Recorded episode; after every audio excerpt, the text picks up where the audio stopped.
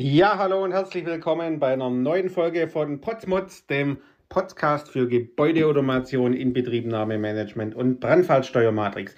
Ja, und heute geht es darum, das ist der dritte Teil von der Serie Sonnenschutzlösungen. Viel wird ja gesprochen, konventionell oder SMI-Antrieb. Was ist denn hier heute das Neueste und bei was setze ich was ein? Im Prinzip geht es immer darum, was möchte der Kunde denn haben? Das ist die Nummer eins an Funktionen und an Nutzen und so weiter. Und zwei, was ist er da dazu bereit zu zahlen? Oder was wurde denn von zum Beispiel einem Generalunternehmer verkauft oder von einem Planer im Prinzip auch verkauft oder wie soll man sagen, geplant? Weil ein Stück Sonnenschutzlösung, Sonnenschutzeinrichtung gibt es heutzutage nicht mehr. Wie in den Folgen davor gibt es ja da viele Funktionen. Und hier geht es einfach darum, was möchte der Kunde denn haben. Und bei den Motoren gibt es im Prinzip zwei Auswahlen.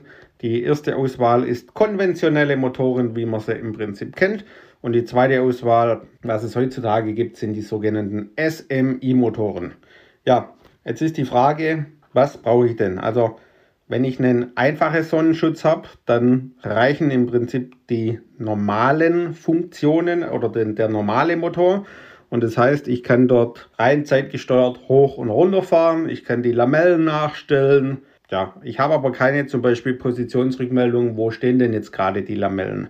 Das habe ich bei einem normalen Sonnenschutz nicht, wie, oder normalen Motor nicht. Und der ganze Motor hat im Prinzip dann bekommt Spannung, sprich 230 Volt und bekommt dann zwei Relais. Das eine Relais sagt bitte fahr hoch, das andere sagt bitte fahr runter. Die muss man dann auch noch im Prinzip, wenn man die Nachstellung hat, gegenseitig auch verriegeln, also mit so einer, einer sogenannten Pausenzeit. Sonst gehen die Motoren kaputt. Das ist in der Steuerung nachher wichtig, dass man das einhält. Und ja, deshalb sind da die einfachen Funktionen, kann ich mit so einem einfachen Schließer oder Relaiskontakten im Prinzip machen. Dann, wenn wir Richtung SMI-Motor gehen, habe ich natürlich dann beispielsweise ein fünfadriges Kabel. Auf der einen Seite kommt dann LNPE an, ist klar. Ne? Und dann habe ich dort den Bus noch verlegt mit zwei weiteren äh, Drähten. Und der Bus braucht quasi dann zwei Adern. In der Regel verlegt man den zusammen mit der Spannungsversorgung der Antriebe. Der SMI ist begrenzt auf ca. 350 Meter. Ich empfehle immer, dass man den nicht ausreizt bis aufs längste ergibt sich aber fast automatisch, wenn man sagt, okay, ich kann nur pro SMI-Strang, also nur 16 Antriebe dranhängen, dann ist man meistens unter den 350 Metern, also ganz deutlich weit unten. Und damit passt es in der Regel dann. Ja, jetzt ist da die Frage, Mensch, was nehme ich denn am besten? Also wenn ich sage, okay, ich habe eine gehobene Sonnenschutzsteuerung, ich möchte alle Funktionen wie im Teil 1 und 2, wo ich so gesagt habe, was es da so alles gibt, funktional haben und ein hochwertiges Gebäude bauen, empfehle ich ganz klar SMI. Reicht es ein bisschen einfacher, kann man dann sagen, okay, man nimmt einen entsprechenden günstigeren normalen Motor. Jetzt ist aber nur der Motor im Prinzip preislich vom Unterschied, kostet ein SMI-Motor ca. 40 Euro mehr. Ne? Sagt dann natürlich jeder, oh Gott, das sind, ist aber teuer. Ne? Ja, jetzt müssen wir aber mal die andere Seite der Medaille dann sehen und sagen, was kostet denn die Ansteuerung da dazu? Wenn man jetzt mal hergeht und sagt, okay, ich möchte das vergleichen in einer integralen Planung oder integralen Raumautomation, sprich wo man auch Licht und die ganze Einzelraumregelung mit Heizen, Kühlen und so weiter, alles zusammen in einem Raumbediengerät und alles zusammen integriert hat, dann kann man sagen, okay, für die Ansteuerung braucht man ja auch noch ein Geld, also sprich für die Relais.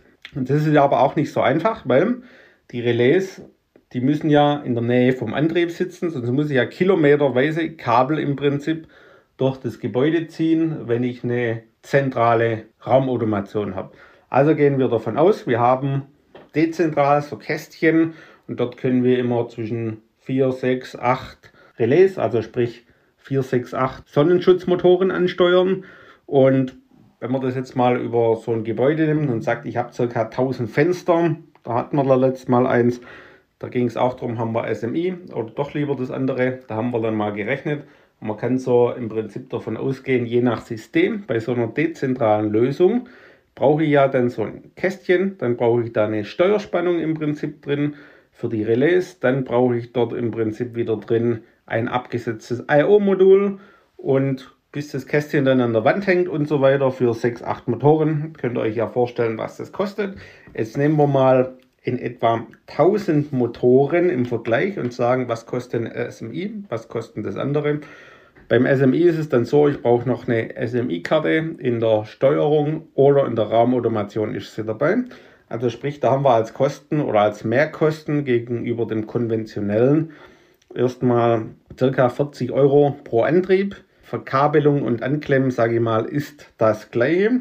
Und wenn wir jetzt so eine Relaissteuerung haben mit dem Kastel und so weiter, was ich gerade erklärt habe, und den zusätzlichen IOs, dann bin ich dort bei, ja, sagen wir mal zwischen 150 und 250 Euro je Ausgang, bis das nachher fertig parametriert ist und so weiter. Und auch der Mehraufwand Relaissteuerung dann gegenüber dem SMI, wo ich relativ schnell auch und schön in eine Gebäudeleittechnik oder Management-Bedieneinrichtung im Prinzip bringen kann.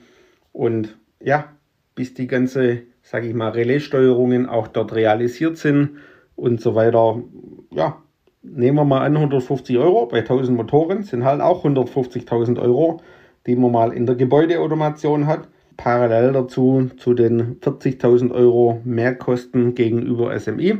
Jetzt muss man natürlich immer die Waage halten und sagen, das muss man mal genau ausrechnen, welcher Hersteller, welcher Typ, was soll denn da konkret gebaut werden.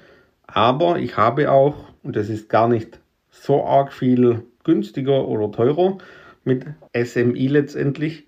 Ich würde sogar sagen, ab einer bestimmten Anzahl an Antriebe wird SMI einfach über die Fläche günstiger, weil ich dann mehr SMI-Antriebe auf die gleiche Anschlussklemme und so weiter in der Raumautomation bringen kann und bin halt einfach flexibler und habe die ganzen Funktionen dort noch draus.